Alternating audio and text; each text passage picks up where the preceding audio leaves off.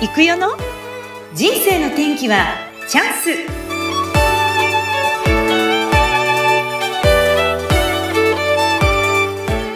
はい皆さんこんにちは。今日も始まりました。人生の天気はチャンス。本日のゲストもとってもダンディーな方をお招きしております。ナンバーワン週刊形成コンサルタント有限会社シンプルタスク代表吉井正史さん。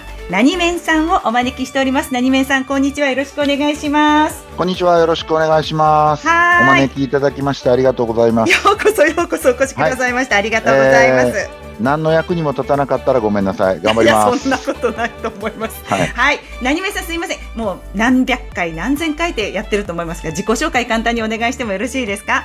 はい、えー有限会社シンプルタスク代表の、えー吉井正史、えー、何話のメンター何面ということで皆さんに呼んでいただいております、えー弊社の理念はですね中小企業の皆さんが目的を達成していただけるえー自立型人材づくりのお手伝いをしております。はい。で、あの、これは皆さんもね、考えていただいたらいいんですけど、うん。職業なんですかって聞かれたら、僕は経営コンサルタントというふうに申し上げてますが、うん。仕事なんですかって聞かれたら、大人を元気にする仕事というふうに答えております。今日はよろしくお願いいたします。はい、よろしくお願いします。わあ、嬉しい。なんかいつも私、 Voicy で聞いてる声を生で今聞かせてもらってるんです。すごく嬉しい。ありがとうございます。そう。で、何面さんなんですけど、その、今は、習慣形成コンサルタントっていう肩書きでいろいろお仕事されていますが、もう日々 SNS とかどこ見ても何面さんいるなっていう私のイメージなんですが、毎日すごい量のことをこなしていらっしゃいません？いや、そうでもないんですよ。そうですか？結局同じ内容を上げてるから、ええうん。うん。例えば、あの、 Voicy で喋ってる内容は、うん。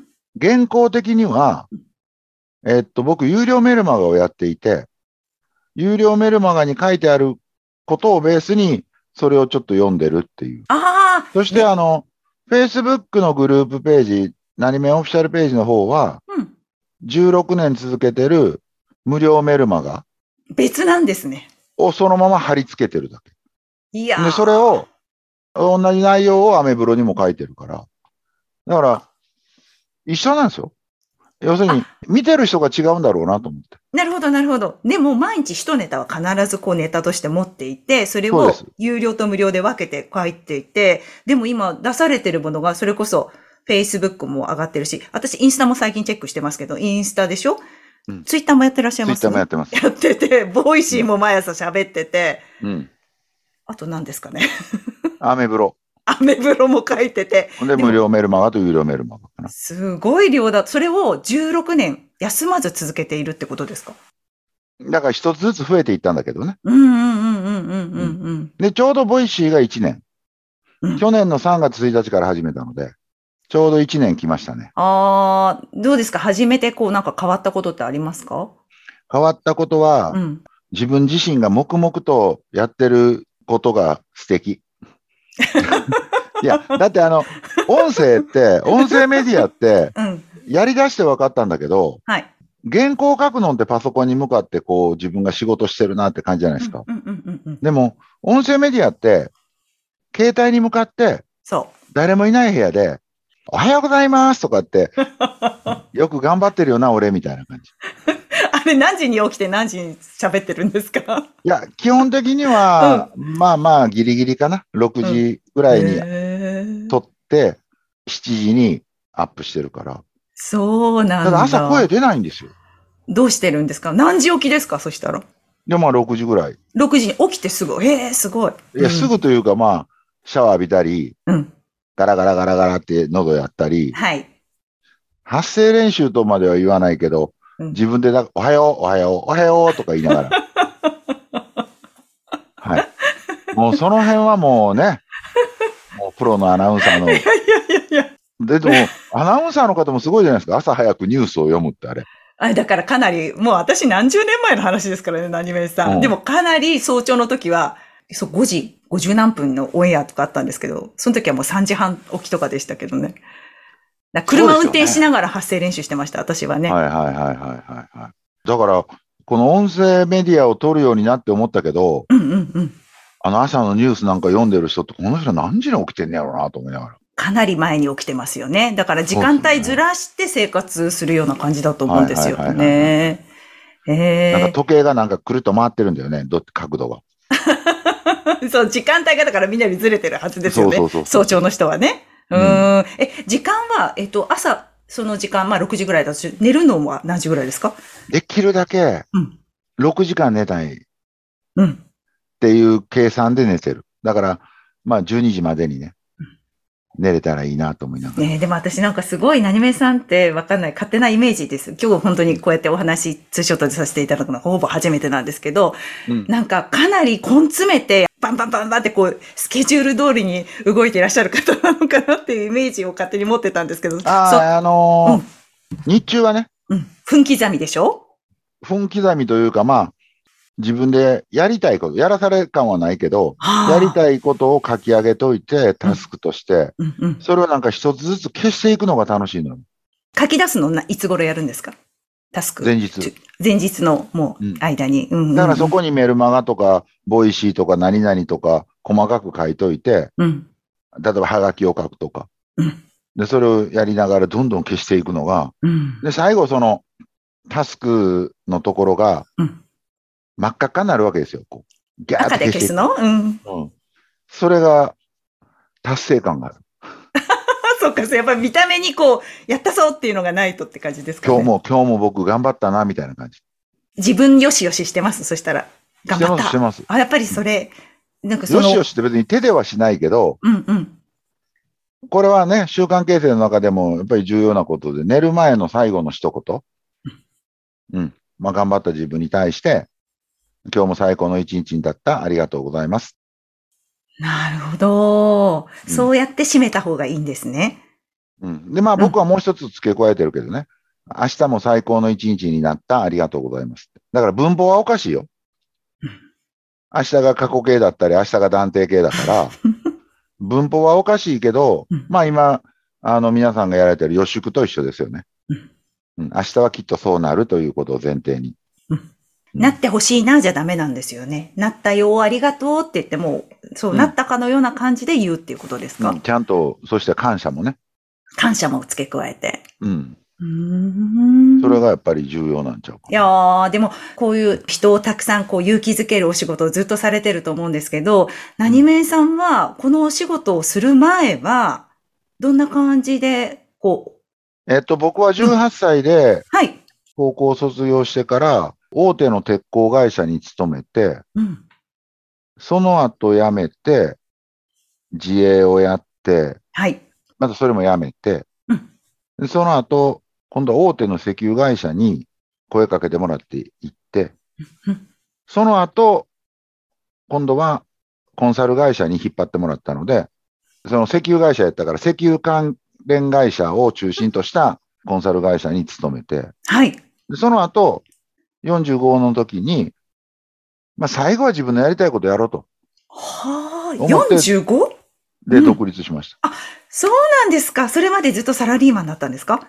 そうです、そうです。ええで、まあ、あの、最後は、サラリーマンで社長をやってたり、うーん。そうですね、皆さんのおかげでいろんなことをさせてもらいましうわあいろんな経験をきっとされていて、でも、もっと早くに私はこういうお仕事をされてると思ってました。何名た。いや、さん。こういう研修とか教育事業は、その石油関連会社の時からやってたんですよ。そういう35歳ぐらいからもうずっと、この、人に関わらせていただけるようなお仕事。うんだから、大きな会社行くと人事関係、教育とかね。はい。うん、そっち側にずっといました。えー、その頃から何面さんって言われてたんですか？うん。何名さんは独立してから？45からですかええうんあ、そうですか。私でもなんか、そのメッセンジャーのこうやりとり自分で見てたら、10年ぐらい前に何面さんにメールしてて、私。うん。で、なんかその商品買ってるんですよ、DVD を。あありがとうございます。で、なんかその、切った、私その時会社員だったんです。会社、あの、箱にですね、何面さんのなんか可愛らしいイラストとか、メッセージが、一人じゃないからねって書かれていて、うん。いや、これ箱すごい素敵と思ってしばらく撮ってあったっていうのがあったんですよね。すごい嬉しかった。合言葉は大丈夫、あなたは一人じゃないからねは、うんうん。無料メルマが16年やってますけど、それの最後に書いてあること。ずっとこの言葉使ってますよね。ずっとです。ですね。私この言葉すごい、それもそのメッセンジャーのやりとりに書いてあったの。なんでこうやって言ってくれるんだろうと思って。なんかでもそれを見るたびに、メルマガ見るたびにすごく勇気づけられた、嬉しかったっていう思いがあるんですけど、なぜ今この文章を今でも使われてるんですか？そうです。あの、皆さんがそう言ってくださるのでうん、嬉しいんですけど、そもそもメルマガもすべての文章は自分に書いてるんで、あ頑張れよお前っていうことで自分に書いてるんで、ずーっと書き続けてるんで、うん。最後はあの言葉なんですよ。あ、そうなんですか。あれは自分に対して合言葉は大丈夫って、あなたは一人じゃないからねって。うーん。いや、だ、誰かをこう想像していらっしゃるんだろうなと思ったんですけど、まさかそれがご自身だっていうことはわかり、やっぱりそういうふうに知った激励を自分自身にこう常にかけてるような感じなんですか？そうですね。やっぱりあのーうん、うん、会社員の時ってね、うん、まあその文句言いながらでも、うん。お給料はもらえるわけですよ。そうです、そうです。でもやっぱり独立してやるとなったら、文句言った分だけマイナス点が増えるんだろうし、うん、自分を元気にするのは自分やし、で、自分が自分のこと励まさないで誰が励ますねんって感じだと思うんですよ。はい。よくなんか自分の元気を人に取らす人いるじゃないですか。うん、うん。うん、特にまあ企業の中だったら、うん、うん、うん、うん。上級管理職の方とか。うん。うん。まあそういうのもこう見てたりしてたからう、ん。独立するのは別に勢いでしたわけじゃなくて、本当に最後、まあ、45まで働いてきて、うんどこまで働けるか分からへんけど、最後は自分の思いで自分のやりたいことをうんやりたいというか、その研修教育はやりたいなとも思ったし、コンサルティングもやりたいなとは思ったけど、もっとその、やっぱり企業の中にいると、たくさんの方を相手するというか、うん。もちろん売り上げとか、もちろん売り上げっていうのは客数かける客単価やから、どっちかを上げない限り売り上げは上がらないわけで、うん。で、やっぱり数を追っかけなきゃいけないじゃないですか。そうです。でもその、個人でやることで、うん。数を追いかけなくても、本当こう、この人の役に立とうとか、この会社さんの役に立とうと思うところにうん。全力尽くせたら、うん。なんか最後の残りの人生幸せなんやろうなと思って。はい。確かに。本当そうですよね。なんかでも会社員の時はそれがなかなか私もそうでしたけど、ねわからなくて、やっぱり自分でこう一人でやるって、私だからすごい何面さんと、あと Voicy 朝倉千恵子先生の話いつも聞くんですけど、うんうんあの、なぜ聞いてんのかなってふと今日考えてみたら、やっぱり、こう、何が大変かって言ったら自分のそのモチベーションを、で会社員の時はある仕事があって回ってくるし、給料もあるしうんうんって感じだったけどうん、一人になってみたら、自分で全部モチベーション上げてもうアプローチするのも仕事するのも自分次第だから、そこの知った激励を求めてですよね、みたいな多分そういうエッセンスを求めてると思うんです。だらけちゃうんで、すぐだらけちゃうんで。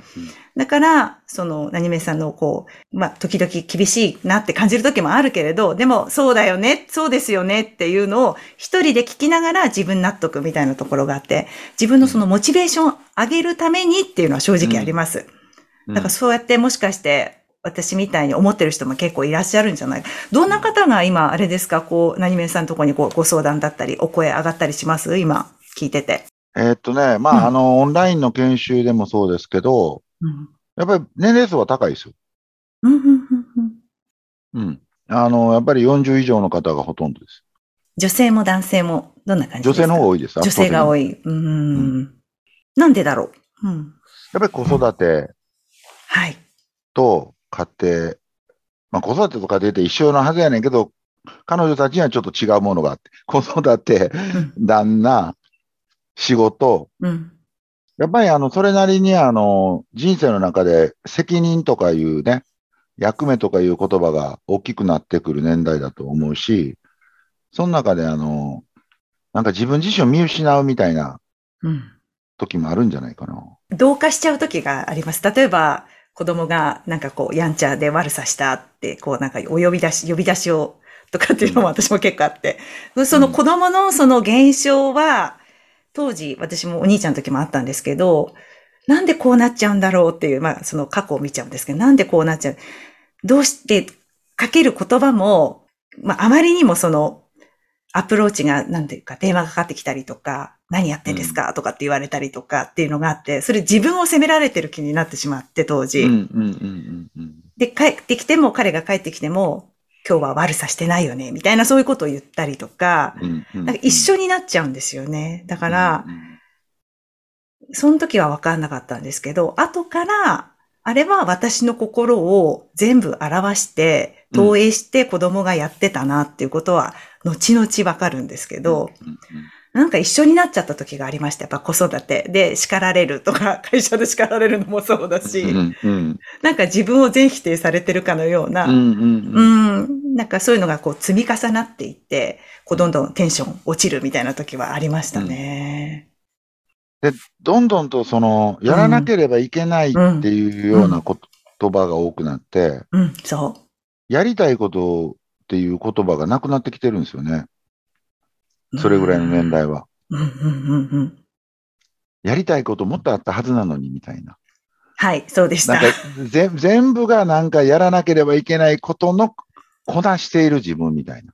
うんうん特にね、これからは本当にやっぱり孤独とかいうものがすごく大きくなんかキーワードになってくると思いますよね。あの、おそららくこうコロナ禍がどうのこうの落ち着いたとしても、くウイルスと共生する、共に生きていく時代はもう間違いないし、それから今ね、あのメディアをこうつければ、まあ、それが戦争だったり、人が死んでいくだったり、どう考えてもメンタルがゆ揺さぶられるような情報しか入ってこないので、そういう中でこう自分軸を明確にして、笑顔で生きていくなんて、やっぱり相当メンタル強くなかったら、うん、流されると思います。ですね。だからこそ、なんかそういう本当にいい情報を、じゃ自分で情報を選択していかないと常にこうね。入ってくるじゃないですか。その、こうやってやろうと思ったのに、こう、いろんな情報があまりにも入るので、できるだけそこは、例えば自分がしっかりまだ立ててないなって思った時は、情報を遮断するとか、して、何をしたいんだっけっていう考える時間を持つとか、なんかそんな風にこう、ちょっと切り替えをしていきたいなっていつも思ってます。うん。えーでも何面さんのことを、あれですか？今、その、こう、ずっとこう生きてこられて、まあ、会社を作られて、うん新たな道っていう形でたくさんの方を支援していらっしゃいますけど、何面さんご自身に今影響を与えられた方って、どなたがいらっしゃるんですか？そうですね。まあ一般的に言うその師匠とか学びとかっていうんだったら、福島正伸先生と西田文郎先生はもう絶対ですね。特に。西田文郎先生は絶対ですね。うん。うんうん。 Voicy でよくお話しされてますもんね。はいうんん先生のどういうところをこう受けていらっしゃいますか？うーん。カリスマ性のあるエネルギうん。ー。うん。確かに。あとはやっぱり、まっすぐじゃないですか。例えばその脳の仕組み、SBT スーパーブレーントレーニングにしても、全くその日本中で、要するにガッツや根性の問題であって、うん。脳の仕組みなんかどうでもええって言ってた頃から、やっぱり脳だよ。脳のこうん。脳だよってずっと言ってて、それを研究をされてたっていうのは、先見の明があることが僕は素敵やと思ってるのではなくて、うん。誰もが反対しているというか、何言ってんの君みたいなことを信じて貫いたっていうのが、うんやっぱりなんか、一言一言に重みありますよね。確かそういうふうになんか感じますね。に。ねひょっとしたらみ皆さんが西田先生のことを思ってるのと、ちょっと違うのかもわかんないけどね、僕は。え。うーん。でもかなり良い影響を受けられて、西田先生からも。福島先生はどんなところを福島先生は、やはり、どんなことがあっても、人のせいにしないでしょ。うんあ人のせいにしない考え方、思考が。で、まあ、人生にあるのは成功か失敗ではなくて、人生にあるのは成功か成長だって教えてくれたのは、あの、教えてくれたし、そういう背中で生きてるのをちゃんと見せてくれたのは福島先生やし。うんちょうど同じようなタイミングでお二人から僕は学んでたので、ものすごいその学びの内容が融合して、僕自身にすごく大きな影響を与えてくれましたよね。うんうんそして今できているものが、じゃあベースがそういうのがあって、今の何めさんの授業というか仕事になっているっていうことなんですよね。はい。えじゃあ後半またちょっともう少し詳しく人生の転機についてお話を聞かせていただきたいと思います。何めさん、来週もよろしくお願いします。よろしくお願いします。ありがとうございます。ありがとうございます。ではでは、また来週です。よろしくお願いします。お願いします。